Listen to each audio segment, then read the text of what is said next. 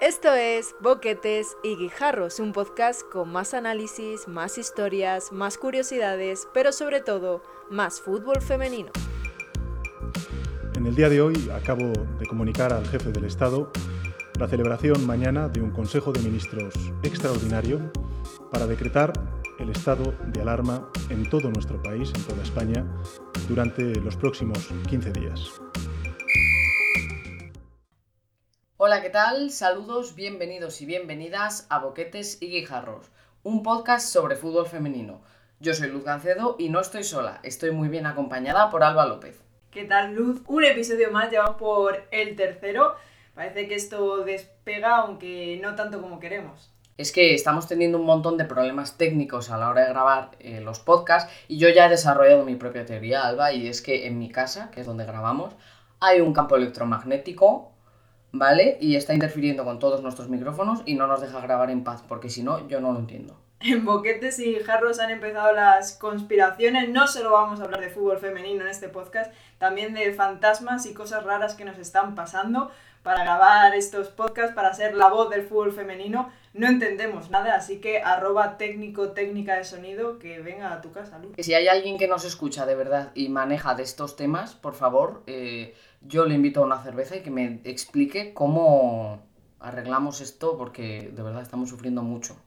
No es normal, estamos trabajando por y para vosotros y vosotras porque queremos que estos episodios os gusten mucho con temas diferentes como un tema diferente fue el de la semana pasada con este Barça femenino, que sí que ha despegado, no como nosotras. Si la semana pasada decíamos que el Barça femenino era un rival muy superior al resto de sus competidores en Primera Iberdrola, esta semana pues nos ha dado la razón en ese aspecto, ¿no es así?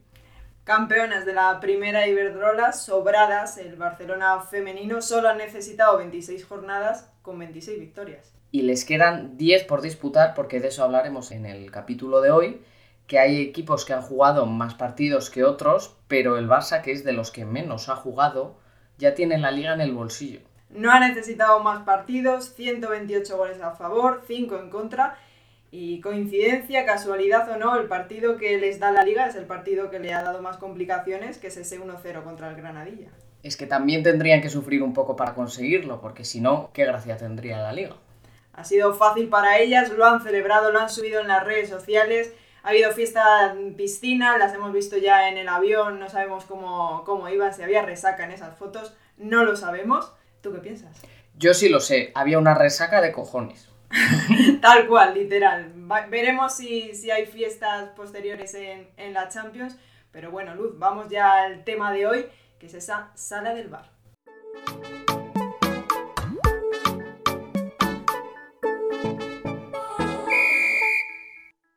Bienvenidos un programa más a la Sala del Bar, nuestra sección en la que analizamos desde un punto de vista diferente aspectos del fútbol femenino. Y esta semana, aprovechando que el 9 de mayo terminó el estado de alarma, que no quiere decir que se haya terminado la pandemia, pues vamos a hablar de COVID y fútbol femenino porque es un hecho que el COVID no ha afectado de igual manera al fútbol masculino y al fútbol femenino. Pero antes de entrar en materia, vamos a recordar las redes sociales. En Twitter y en Instagram, mismo nombre, arroba podcastbig y en YouTube y en iVoox, Boquetes y Jarros también en Spotify. Pues bien, la manera en la que ha afectado el COVID al fútbol femenino empieza en la pasada temporada, no en esta. Temporada 2019-2020, como hemos escuchado ese mensaje en nuestra cabecera del presidente del gobierno Pedro Sánchez, que mm, hacía un llamamiento a la población, bueno, llamamiento no, que nos mandaba a todos, vaya, para nuestras casas. Y por supuesto, el deporte también se paró porque en esos momentos lo más importante era salvar vidas. Paró el, año deportivo porque 2020 era un año que iba a tener Eurocopa, iba a tener Juegos Olímpicos, paró el fútbol y paró todos los deportes, pero vaya que las ligas masculinas, la gran mayoría, no todas, como la Liga sí se retomaron, pues la primera Iberdrola no fue el caso, no se retomó. Así es, en la temporada 2019-2020 quedó inconclusa, sí que hubo campeón, se proclamó campeón el Fútbol Club Barcelona porque era el equipo que lideraba la tabla en esos momentos, pero hubo bastante polémica, porque al no ser una liga profesional, como sí lo es eh, la liga masculina, eh, los organismos deportivos entendieron que no era prioritario o no intentaron sacar adelante las jornadas que quedaban para poder terminar esa competición. La Asociación de Clubes de Fútbol Femenino, en la que están representadas 13 de los 16 clubes que en esa temporada componían la primera Iberdrola, pidió a la Real Federación Española de Fútbol un protocolo con garantías que permitiese acabar la temporada no por una cuestión deportiva ya, sino por un tema económico. Sí, porque sabemos la necesidad económica del fútbol femenino, en este caso de la primera Iberdrola, y finalmente, ¿qué pasó, Luz? Pues la Liga 2019-2020 no vio cómo se disputaban las jornadas que les quedaban. Los clubes no se mostraron muy de acuerdo con esto porque ellos estimaron en torno a unos, creo recordar que 600.000 euros las pérdidas por derechos televisivos y patrocinios que no iban a percibir, además de, por supuesto, las entradas de los partidos que quedaban. Para la 2020-2021 la Real Federación Española llegó incluso a proponer que al no haber habido descensos esa temporada, pero sí ascensos, es decir, no se castigó a los equipos que iban últimos, pero sí se premió a aquellos de categorías inferiores que habían dado un rendimiento como para merecer ascender, pues la federación proponía una primera Iberdrola con dos grupos y cuatro descensos, pero los clubes, por supuesto, se opusieron a esto. Normal que no estuviesen de acuerdo porque si es verdad que jugadoras, técnicos, sí dijeron que deportivamente la liga era merecida del, del Barça, pero luego a nivel económico pues obviamente había que lanzar comunicados y luego ese despropósito de nueva idea de Liga Iberdrola que no salió adelante. Y menos mal porque que alguien me diga en qué liga profesional de fútbol, en qué primera categoría hay dos grupos. Realmente creo que es un paso atrás para el fútbol femenino en un momento en el que creo que lo que había que dar es un paso adelante. Tal cual, no se entiende más en, en, esta primera Iberdrola, que como dices, lo que, lo que se necesita y lo que se quiere es que se den pasos adelante a una profesionalización y profesionalización no solo de palabras, sino también de actos y ese acto indicaba todo lo contrario. Y me alegro mucho de que traigas ese tema porque el año pasado, la pasada temporada más bien, me corrijo, hubo un gran revuelo en torno a la firma del primer convenio colectivo que entraba en vigor en la 19-20, aunque se firmó en abril de 2019, pero recordar, abril-marzo, por esas fechas, y venía de la mano de una promesa de la por aquel entonces presidenta del Consejo Superior de Deportes, Irene Lozano, de que la primera Iberdrola sería liga profesional de cara a la siguiente temporada a la que nos encontramos, es decir, a la 21-22 iba a intentar ya hacerla profesional. ¿Qué ha pasado por el camino? Pues que Irene Lozano mm, se ha marchado del CSD y la nueva persona que ha entrado a sustituirla, José Manuel Franco, desde aquí le hago un llamamiento porque me da la sensación de que no es que no esté entre sus prioridades, es que mm, ha perdido esa hoja en su agenda o qué, porque parece que cuanto más cerca tenía que estar la profesionalización, está más lejos. Yo creo que ha sido una muy buena excusa lo que ha pasado en esta pandemia para el parón, para justificar ese parón cuando lo que se necesitaban eran decisiones rápidas y no alargar algo que tiene que ser ya una realidad, pues la pandemia han dicho, aquí ha llegado nuestro momento, eso ya se nos ha olvidado.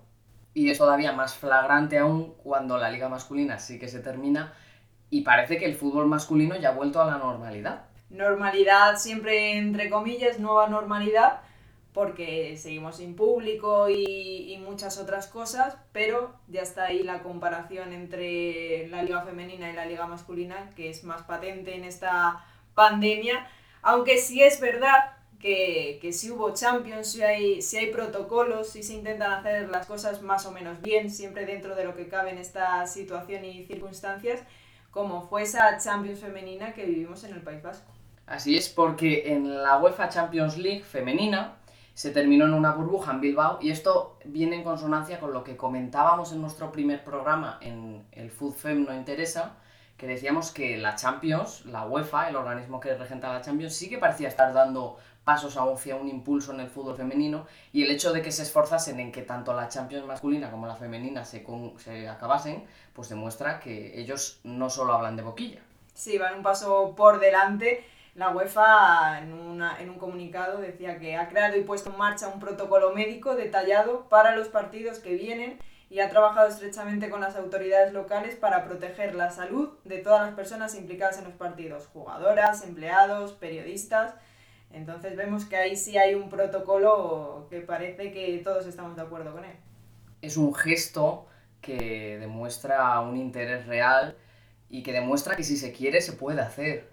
No, no existe una razón de peso por la que no se pudiera hacer en el fútbol femenino más que la falta de interés. La falta de interés porque si se puede, en este caso, si se quiere, se puede, mejor dicho, eh, querían minimizar el riesgo de contagio, se creó esa especie de burbuja con una Champions en formato acortado, sin ida y vuelta, solo un partido, y donde vivimos una Leti Barcelona donde, donde la Leti estuvo muchos días sin, sin entrenar por casos de COVID, pero finalmente ese partido se disputa. Y el Atleti aguantó, cayó de pie y luchó hasta el final. Pero vamos, que a mí me parece personalmente que el tema de la no profesionalización se ha usado como arma arrojadiza contra el fútbol femenino. Y era la excusa perfecta para no dar pasos hacia lo que había que dar, que es un avance. Repetimos, no queremos excusas, queremos pasos adelante y no solo de boquilla.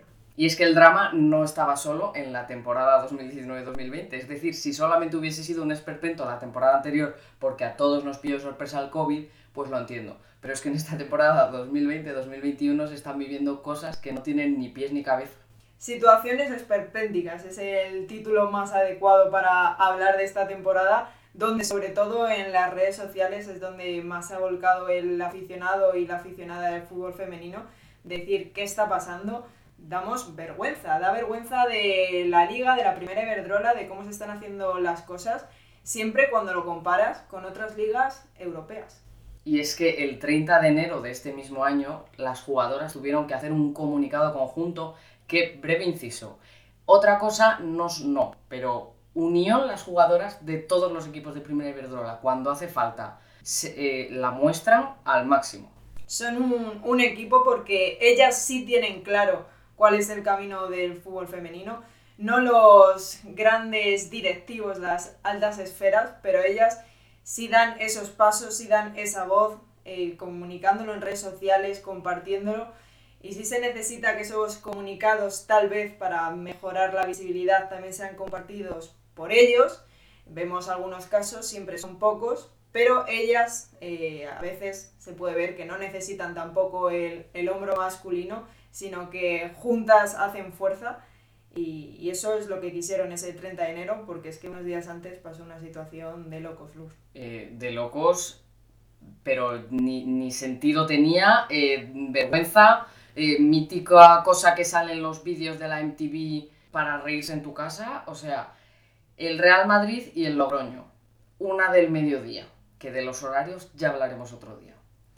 Partido para empezar, jugadoras ya sobre el campo y de repente empieza a haber una confusión, nadie sabe lo que está pasando y qué estaba pasando. Pues que el partido se tenía que suspender porque un miembro del EDF Logroño había estado en contacto estrecho con un positivo.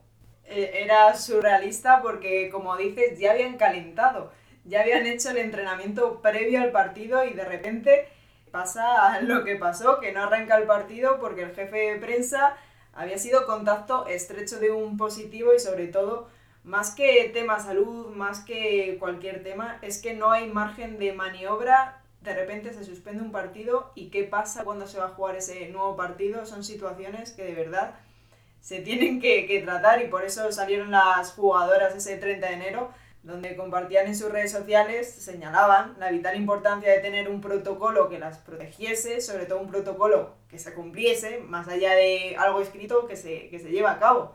Para poder desarrollar esa competición, proponían, por un lado, priorizar los partidos aplazados, que madre mía, eh, en la medida de lo posible, siempre, y por otro lado, disputar los encuentros si ambos equipos tienen el mínimo de jugadoras disponibles que se exigen para disputar un partido. No, una da, positivo, pues ya suspendido. No tiene ningún sentido y para nuestros oyentes que quizás estén un poco perdidos en cuanto al protocolo de la primera Iberdrola, os comentamos. Para empezar, la temporada 2020-2021 no se preveía hacer test obligatorios a las jugadoras antes de los partidos. ¿A alguien se le ocurre que la liga masculina jugase sus partidos sin PCRs obligatorias? Y encima el discurso, no hay dinero para pagarlas pero para el masculino sí. La realidad del fútbol femenino siempre muy alejada del masculino. después de muchas quejas, las jugadoras consiguieron, oye, que ahora ya nos parece un logro eh, mirar por la salud de las deportistas, que se les hiciesen test de antígenos 48 horas antes de los partidos, eso sí, a las jugadoras. Entrenadores y cuerpo técnico estaban excluidos porque según la federación llevaban mascarilla. Claro, se celebra entre comillas y hay que dar incluso las gracias porque sean las jugadoras, porque luego, por mucho de mascarilla, no sé, entras en un vestuario de, diferente manera como se hacía, pero puedes compartir un bus, un avión y mucho tiempo y, y la mascarilla sabemos que siempre hay que cumplir con esa distancia de seguridad y más cosas. No te va a quitar la mascarilla de que haya un contagio. Es que ahora que lo estamos diciendo en voz alta, Alba, me parece surrealista. O sea, expresándolo en voz alta, creo que no soy consciente del esperpento que es que este sea el protocolo que tienen las eh, mujeres de este país, las mujeres de primera Iberdrola de este país, para jugar al fútbol. Sí, porque parece que ya ha llovido, estamos hablando del 30 de enero, pero al final lo recuerdas y te hierve la sangre porque como decimos no es normal. Pero bueno, Luz, esperemos que, que, más adelante, que sobre todo por la unión que hay de las jugadoras que sabemos que van a luchar por, por sus derechos y por lo que merecen después de tantos años exigiendo derechos y, como digo, lo que merecen. Es que es la frase tal cual.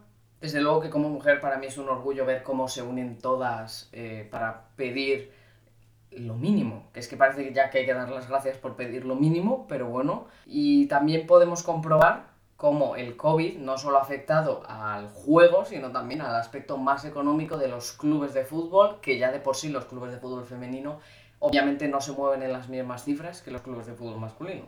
Sí, también a nivel futbolístico, pues no hemos visto lo mismo, llegadas tan sorprendentes, eh, estrellas en la primera Iberdrola porque ha habido una caída de los traspasos, una menor llegada de jugadas de jugadoras internacionales, sobre todo por muchos visados afectados por las medidas y limitaciones del COVID. Eh, la burocracia, si es un grano en el culo de normal, en medio de una pandemia mundial, pues ya os podéis imaginar. Y de hecho, no es que apenas haya habido fichajes. Es que ha habido grandes talentos del fútbol español que se han tenido que marchar.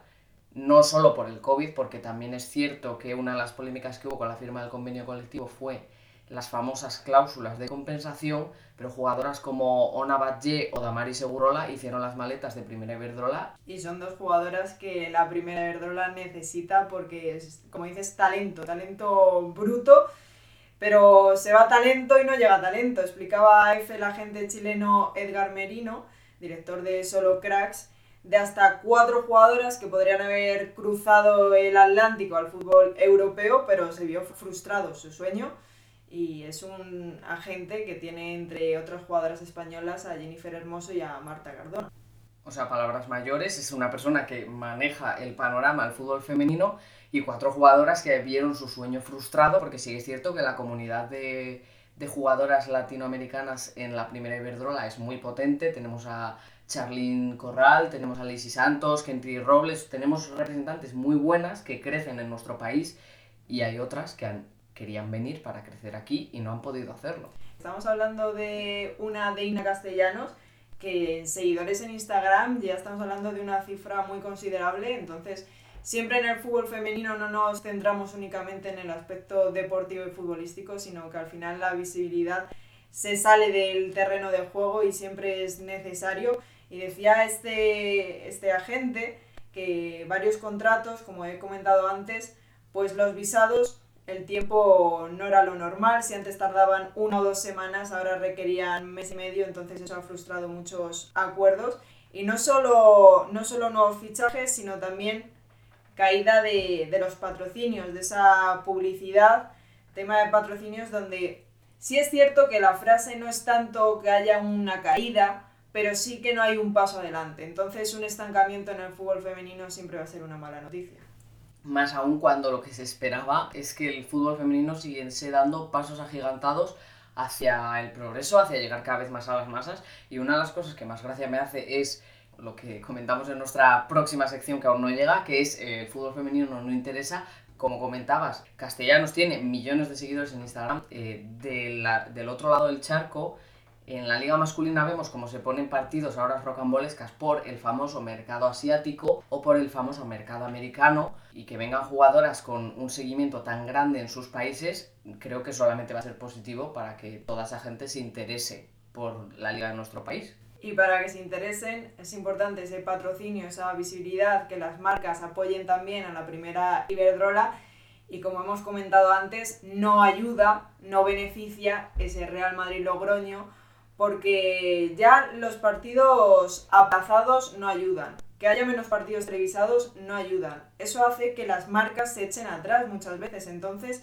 estamos viendo, como he dicho, que ese crecimiento acelerado que estaba teniendo más o menos eh, el fútbol femenino en España, pues las marcas se están echando un poco para atrás y, estamos viviendo que está afectando al desarrollo de la primera Iberdrola y que no ha favorecido la pandemia, pero que no es excusa la pandemia. Es que al final está todo interrelacionado en el contexto globalizado en el que vivimos. Obviamente una cosa lleva a la otra. Si no vienen jugadoras igual no se interesan tanto los patrocinios y viceversa. Y desde luego que eh, la imagen que está dando la primera Iberdrola, los aspectos que has comentado, pues no invita a la seriedad ni a que las marcas, grandes marcas con gran potencial económico, pues quieran patrocinar a una liga en la que las jugadoras ya vestidas sobre el campo se dan cuenta de que no pueden jugar el partido. Y hemos tratado ya este COVID en el fútbol femenino a nivel institucional, a nivel económico, a nivel de formato de Champions, de liga, protocolo. Protocolo ya me lleva a salud, salud de las jugadoras en época COVID, las lesiones, positivos, porque ha habido positivos en la primera Iberdrola, ha habido muchos casos en alguna ocasión de, de algún equipo y para ello hemos contado con Aiderson, preparador físico del Club de Fútbol Fuenlabrada Femenino, que nos ha querido contar lo siguiente. Hola Alba, hola Luz, gracias por la invitación y enhorabuena por el podcast. A ver, a largo plazo, hasta que la ciencia no nos indique cuáles van a ser las repercusiones que va a traer la enfermedad y ya hablando en población en general va a ser difícil. Lo que sí tenemos que tener en cuenta es que el jugador o la jugadora tienen que salir de la enfermedad en este caso del virus con una alta médica eh, previa con una evaluación bastante rigurosa en donde se le mida su capacidad cardiovascular, su capacidad respiratoria, su capacidad o bueno, su rendimiento ya a nivel químico para estar eh, tranquilos, ¿no? Porque a largo plazo sí que no lo vamos a saber, pero a corto plazo a través de la monitorización podemos saber qué, qué repercusiones va a traer. Con lo cual, eh, tiene que existir una carga progresiva al inicio y ahí es donde ya, bueno, eh, a nivel muscular. No se sabe tampoco si va a tener repercusiones a nivel muscular el, el COVID en deportistas, pero lo que sí se sabe es que al cumplir dos semanas en cuarentena, que es lo mínimo que van a cumplir si no tiene complicaciones en la enfermedad, va a haber un proceso de desentrenamiento. Con lo cual, ese, ese retorno al juego o retorno a los entrenamientos tenemos que tratarlo como si fuese una, una pretemporada en donde al jugador se le tienen que hacer evaluaciones previas eh, ya a nivel eh, funcional, a nivel muscular y importante seguir una monitorización de lo que son a nivel eh, cardiovascular, por ejemplo con un monitor de frecuencia cardíaca, con pulsómetros eh, para estar al tanto de cómo ese jugador o jugadora va va evolucionando en su rendimiento para que luego pueda haber una incorporación al grupo libre, libre de riesgo de lesión. Y no creo que a, nivel muscular se, note tanto, quizás los grupos musculares más grandes como isquiotibial o cuádriceps van a sufrir un poco la vuelta, pero sucede, sucede siempre si no se tiene un proceso progresivo en donde se, realice un, fortalecimiento de esa, de esa zona. Y luego el, el, tratamiento de las aceleraciones o ya la carga de trabajo como tal igual que sea progresivo, porque si, si, empezamos con golpeos fuertes, con aceleraciones a máxima intensidad, esos músculos grandes van a, van a sufrir. Bueno, espero haber dado respuesta a vuestras inquietudes y, y gracias, gracias por la invitación nuevamente. Que sigan los éxitos, chicas. Pues ya habéis visto nuestro primer invitado experto en boquetes y jarros. Muchas gracias desde aquí, Aiderson, por querer eh, sumarte a boquetes y jarros y por querer contarnos eh, las claves de cómo puede afectar el COVID a una jugadora, tanto a nivel pulmonar como a nivel muscular, en la recuperación y en su rendimiento. Y ahora, Alba, tengo que decirte una cosa. El FUDFEM no interesa.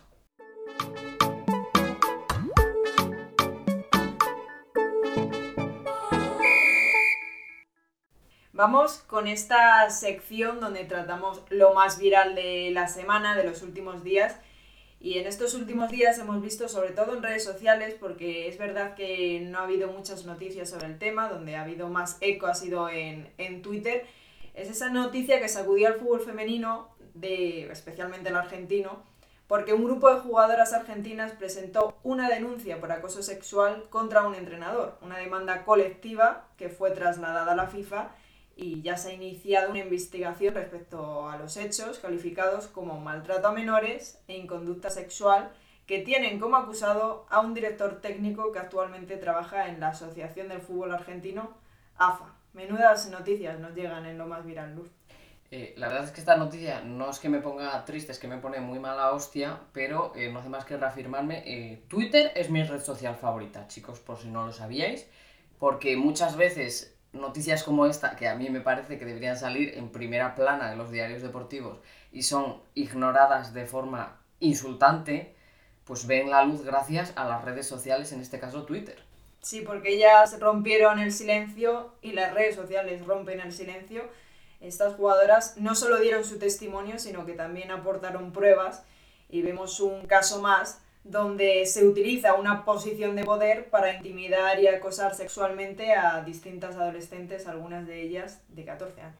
Y lo triste de esto es que, aun aportando pruebas, esto no haya hecho que alguien, alguien de los mandatarios del mundo del fútbol se lleve las manos a la cabeza porque realmente alguien está permitiendo que esto pase con niñas, niñas de 14 años que están presentando pruebas contra una persona a la que seguramente no le va a pasar nada. De momento, FIFPro ha solicitado a la FIFA la inmediata destitución del entrenador de su cargo, en el que podría acceder y ejercer poder sobre menores. De momento ha pasado eso, pero siempre es insuficiente porque, vale, has destituido a este entrenador, pero a nivel mental, físico y de todos los aspectos de esas jugadoras, de esas chicas adolescentes, pues ahí ya se entra menos. Es que estoy de muy mala hostia, o sea, estoy muy enfadada con la situación porque es que además en el mundo del deporte no es un hecho aislado. Son muchos los casos en los que por la dinámica de poder existente entre entrenador y jugadores o jugadoras existen personas que se aprovechan de ello para satisfacer sus taras mentales, no sé cómo decirlo, bueno, taras no porque no son personas locas, son personas sanas que están entre nosotros, pero sus eh, deseos extraños, por decirlo de alguna manera. Sí, has hablado bien porque no podemos utilizar aquí tampoco un vocabulario más soez, así que tal cual esas palabras, lo que queremos, lo que se pide es que se desarrolle un ambiente más seguro, inclusivo en el fútbol femenino, que haya un apoyo legal y, y también que se anime a otras futbolistas afectadas a ponerse en contacto cuando sucedan estas, estas cosas, que sabemos que es difícil muchas veces hablar porque no estamos en, en la mente de, de, las personas cuando son afectadas, ni, ni, muchas veces cuando no se vive algo, pues no podemos ponernos en, en esa persona, solo empatizar.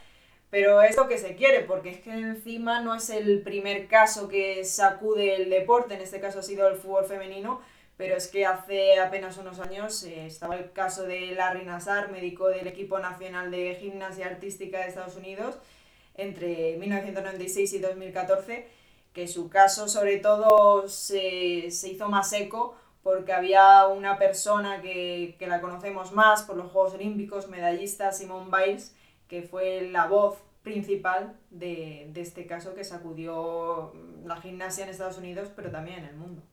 Casi dos décadas abusando de niñas y por supuesto sobre todo queremos eh, dar la bueno, no la enhorabuena, porque no enhorabuena, pero dar las gracias a todas las valientes, eh, como decíamos, las jugadoras argentinas o Simone Biles, quien sea, que se atreven a hablar contra sus abusadores. Y por supuesto, desde Boquetes y Jarros, todo nuestro apoyo.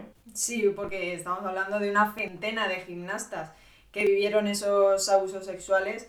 Si tuviese una hija que quisiera entrenar en el equipo de gimnasia artística de Estados Unidos, se lo prohibiría porque le pareció insuficiente a la gimnasta más premiada de la, de la historia, como la federación de su país no se había responsabilizado de esas acciones y tampoco les había asegurado que nunca más volverían a suceder. Vale, meten en prisión a Larry Nassar, pero es que si no es él, va a ser otro. Claro, eh, las gimnastas en este caso no pedían solo eh, que esta persona entrase en la cárcel, sino supongo que una cosa que a todos creo que nos puede parecer lógica, que es un protocolo real y unas medidas para que esto, lo primero, que no pase nunca, pero ya si pasa, que no se vuelva a repetir. Eh, deportistas intimidadas, vemos casos diferentes también en España. No fue en el ámbito sexual, pero en nuestro propio país hubo un caso eh, bastante sonado en el que deportistas se unían para denunciar las técnicas vejatorias y los abusos que habían recibido por parte de su seleccionadora. En este caso fue la natación sincronizada española, uno de los deportes que más alegrías nos ha dado y el objetivo de las acusaciones fue la ex seleccionadora Ana Tarrés. Esto ocurrió hace ya casi una década, pero el caso fue bastante sonado y terminó con la destitución de Ana Tarrés, de la que se acusaba mm, de usar métodos vejatorios que habían incluso creado trastornos alimenticios a sus deportistas, porque decía cosas del estilo de habrás quedado bien en figuras, pero con lo gorda que estás no puedo desfigurar al equipo o perlas como sal del agua gorda y vete al psicólogo. La nadadora Gemma Mengual, una de las figuras más reconocidas de esta disciplina en nuestro país, llegó a decir que de la boca de Ana Tarrés solo sale veneno.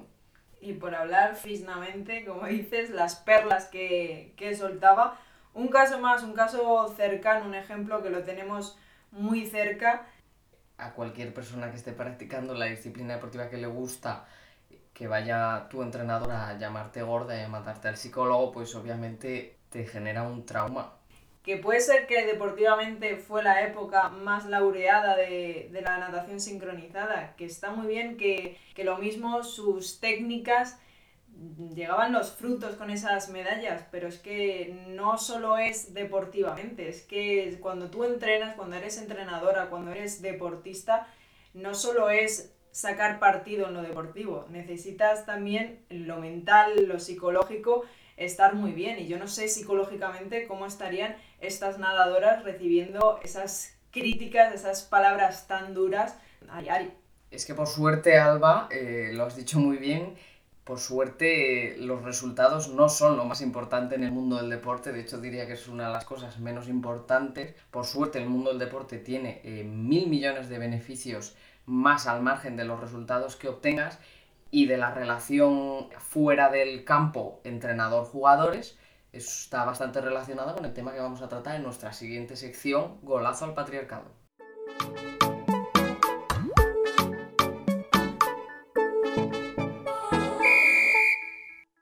Qué ganas tenía de que llegase esta sección, la has introducido mejor imposible, porque el deporte no solo es lo deportivo no solo es lo que vas a conseguir los beneficios en el deporte que hagas, ya sea colectivo, ya sea individual, sino son todos esos valores que acompañan al deporte. En este caso vamos a hablar de fútbol femenino y vamos a poner anécdotas encima de la mesa para que os animéis a vivir, a vibrar con este deporte que tantas alegrías da, por mucho que se pierda, por mucho que se empate, por mucho que a veces el fútbol no es justo nos encanta el fútbol, nos encanta mover el balón de un lado a otro hasta que llega a la portería. ¿Y tú, Luz, cómo ha sido tu experiencia en, esta, en este fútbol femenino? Queremos puntualizar que mayo es mes de pruebas, así que llamamiento a todos los padres y madres, si vuestro hijo o hija quiere jugar al fútbol, llevadles que prueben, no hace falta que sean Messi, desde luego Messi solo hay uno, y gracias. Así que lo único que quieren es divertirse, como me divertí yo cuando estuve jugando al fútbol. Yo he de confesarte, Alba, que fui tardía. Tardía a nivel... Hasta que no tuve los 19 años no empecé a jugar. Yo he jugado cuatro años en un equipo de fútbol sala, en dos diferentes. Y si te soy sincera, en ninguna de las dos ocasiones tuve que hacer pruebas menos mal, porque si no igual no tendría ningún tipo de carrera futbolística. Y, pero mi anécdota graciosa es que cuando acabé mi primera temporada en el equipo de fútbol sala, en el que debuté, por decirlo de alguna manera, que se llamaba Getafe Atlético, creo que ya está extinto además, creo que se refundó, pues eh, tuvimos la reunión a final de temporada y nos preguntaron que cuántas queríamos seguir el año que viene y yo mm, juego en Madrid en, Getafe, en el Getafe Atlético, pero los veranos los paso en Cantabria, que es de donde soy yo. Pues bien, yo, asustada, inocente de mí, voy a donde el entrenador y le pregunto, oye, pero si quiero seguir jugando el año que viene, ¿hace falta que haga prueba para quedarme y ganarme el puesto? Porque es que yo me voy a Cantabria, así que si quieres, pues te hago un Skype y te mando un vídeo. Gracioso, gracioso. Eh, Luz. Eso fue lo que hice, la verdad. Esa es la seguridad que tengo en mí misma. Así que, chicos, chicas, no seáis como Luz, creed en vosotros mismos, id a esas pruebas de fútbol y demostrad toda la calidad que tenéis dentro. Y si no, bueno, que si no tenéis calidad, pues al menos ser como Luz y ser las graciosas del equipo. Claro, es un, un ejemplo de luz de lo que no hay que hacer, pero también de, de lo que hay que ser. Graciosa, muy bien, Luz. Porque las inscripciones abiertas, repito, periodos de prueba, y no vamos a dar un ejemplo de este equipo, ha puesto un tuit de que ya están las inscripciones abiertas, porque son la gran mayoría los que aprovechan este mes para, para lanzar esos carteles de benjamines, alevines, infantiles, así hasta, hasta senior periodos de prueba y repetimos, hay un equipo para cada jugadora, no importa lo buena, mala que seas, vas a encontrar un equipo, si no es el equipo, no muchas veces no te sientes cómoda en él, ya sea por, las amistades, por las compañeras o por ti misma, porque no sientes que, que eres inferior, pues puedes quedarte, pelear, mm, lo mismo estás equivocada o simplemente irte a otro equipo porque estamos hablando en eso sí, ha habido un avance en el fútbol femenino en los últimos años, cada vez hay más inscripciones, cada vez hay más equipos, hay incluso proyectos dedicados exclusivamente al fútbol femenino. No pasa lo que pasaba en no hace tantos años, de que lo mismo eran equipos mixtos, no había tantos equipos femeninos para elegir. No es el caso, así que animaros. Si esto lo escucha un padre, si lo escucha una prima, la tía, la vecina de, conocéis a una niña o a una chica que la veis en la calle patear un balón y veis que necesita un equipo que, que vale o que simplemente que se quiere divertir, nunca pongáis obstáculos a, a los sueños de las jóvenes futbolistas. Qué alegato tan bonito has hecho, Alba. Ojalá hubiese venido la Alba del pasado a la chica que era yo con 10 años pegando patadas en la plaza de mi ciudad y me hubiese agarrado y me hubiese dicho eso. ¿Qué sería de mi carrera futbolística, Alba, si yo hubiese empezado a formarme antes? Seguramente estaría donde estoy ahora, pero bueno. Lo que ha dicho Alba es importante y es que no solo hay que centrarse en ser los mejores o en que se te dé bien, sino que simplemente, simple y llanamente, si te gusta el fútbol y quieres mm, usarlo como hobby, pues que tengas la oportunidad de hacerlo. Pero Alba, estás muy callada, yo he contado mis vergüenzas, yo estoy dejando mi carrera futbolística por los suelos, creo que es tu turno. Claro, te has emocionado con mi discurso y ahora quieres llorar con mis anécdotas porque fueron para llorar. Yo he hecho dos pruebas que, que merecen ser contadas. Una fue con el atleti femenino, yo he hecho 10 años atletismo, llevaba sin hacer fútbol 10 años, porque empecé en fútbol sala muy pequeñita, y con 18 años me decanté, me decidí volver al fútbol y yo quería por la puerta grande, ande, anda que me busco un equipito de barrio para empezar, no, yo las pruebas de la Leti femenina, sí, tal cual. Pues fue el día antes de selectividad, yo estaba atacada de los nervios por lo que me llegaba al día siguiente ese examen de lengua y literatura a primera hora de la mañana. Mis amigas siempre me apoyan, estuvieron allí, tenían los exámenes, pues estaban allí. ¿Qué pasa? Que fue un desastre no me cogieron, obviamente. Alba, ¿dónde vas? ¿Dónde vas ahí? Te vas a, a la ciudad de- del Atlético de Madrid a hacer qué? Pues yo me lo pasé muy bien, así que eso siempre que te llevas. Y la segunda prueba mm, me cagué literalmente, luz. A ver, respecto a la primera prueba, me vas a permitir que te comente que una cosa es que lancemos a los padres, madres y a los niños y niñas un mensaje de esperanza, y otra cosa es que esta chica decida empezar su carrera futbolística en el Atlético de Madrid teniendo selectividad al día siguiente. O sea, una cosa es perseguir tus sueños otra cosa es ser ícaro y pretender volar cerca del sol. Así que con cabeza, niños. Mi autoestima estaba por las nubes, eh, sin pensar que el repaso, y además que soy de repasar el día de antes mucho, no se dio mal la selectividad, pero, pero no son cosas que se deben hacer. Y con el Alcorcón, pues bueno, yo llegué allí, 40 grados, por eso mayo no está mal, ¿eh? No está mal el periodo de prueba que sea mayo, porque yo estas pruebas las hice en agosto, sin haber mm, hecho deporte en todo el verano, yo solo comía helados, tomaba el sol, pues obviamente 40 grados, día de pretemporada, me machacaron mucho y tuve que decirle al entrenador, al que había conocido ese día, que me tenía que ir al baño en mitad de la prueba. Porque a mí se me juntó todo, los nervios, se, se hizo un remolino en mi tripa, entonces, por favor, vamos a disfrutar en las pruebas, fuera nervios y nos los pasamos bien y ya está. E hidratación, muy importante. Si hace calor, bebemos agua y, vamos hidratados porque a mí me pasó un poquito eso. Así que pruebas y anécdotas que yo llevo en mi vida y que puedo contar. Y ahora que me has contado eso, se me acaba de ocurrir otra anécdota, porque en este caso no hice prueba tampoco, pero sí que estuve un día de prueba. No tiene nada que ver con el fútbol, ¿vale? Porque es que yo antes de pasarme a la pista de fútbol sala estuve en una cancha de baloncesto, jugué dos años al baloncesto y el primer día que yo llegué me preguntó el entrenador, ¿has jugado alguna vez? Yo le dije, no. Dice, ¿sabes algo baloncesto? Y, ese era mi momento de brillar porque Luz Gancedo otra cosa no, pero memoria tiene un rato. Entonces yo le empecé a decir, hay nombres de jugadores de baloncesto que yo me sabía de la NBA y el pavo se quedó flipado, se debió pensar que yo era, vamos, una estrella. Luego, claro, no sabía votar y respirar a la vez. Pero aprendí, ¿eh? O sea que hay que tener paciencia, ir con disposición a aprender y sobre todo a pasárselo bien, porque yo cuando no sabía votar y respirar a la vez, al menos reírme, me reía un montón. Luz tenía la teoría, no tanto la práctica, así que en este podcast hay mucha teoría, mucho fútbol femenino, por eso también recomendamos ponerlo en práctica, no solo nos encanta consumir fútbol femenino, ya sea en televisión, ya sea en radio, ya sea donde sea, sino también ponerlo en práctica y, lo mismo alguna vez nos lanzamos con crear contenido en YouTube dando unos toques, ¿a que sí, Luz? Yo no sé dar toques, pero yo puedo hacer otras cosas. Puedo contar chistes mientras chuto a portería.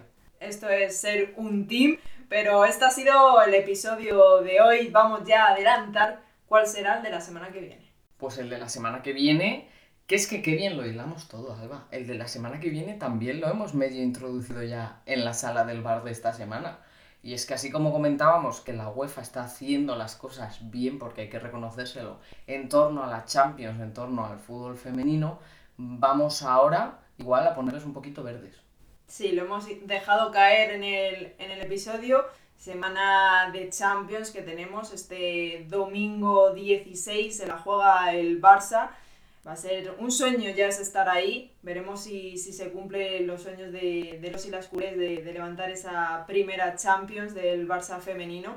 Pues hay que tratar la Champions, su trayectoria, su palmarés, el formato, hay que explicarlo bien. Pues sí, porque la UEFA ha hecho cosas bien, eso se lo hemos reconocido en este programa, pero igual también es el momento de comentar las cosas que se podrían mejorar, las diferencias que existen entre la UEFA femenina y la UEFA masculina, que os hago un pequeño spoiler, son bastantes, y también podemos jugar a predecir cómo vemos nosotras la Champions de aquí a unos añitos, si la vemos mejor o peor, si creemos que realmente dará ese salto que el fútbol femenino necesita. Sí, porque comparando la Champions femenina con la primera Iberdrola, pues la verdad es que la comparativa quedaba como quedaba. Pero si comparamos la Champions femenina con la masculina, ya ahí hay otro salto y otras diferencias. Así que un tema que, quedará dará mucho que hablar. Y por supuesto recordad que si queréis aportar algo sobre el tema que hemos tratado esta semana o sobre el que vamos a tratar la semana que viene de cara a nuestra preparación del programa, nos lo podéis comentar por nuestras redes sociales, que como dijo Alba al principio del programa, somos arroba podcastb y g en Twitter y en Instagram, y en YouTube y iVoox, boquetes y guijarros. Pues esto, Luz, ha sido el tercer episodio de Boquetes y Guijarros.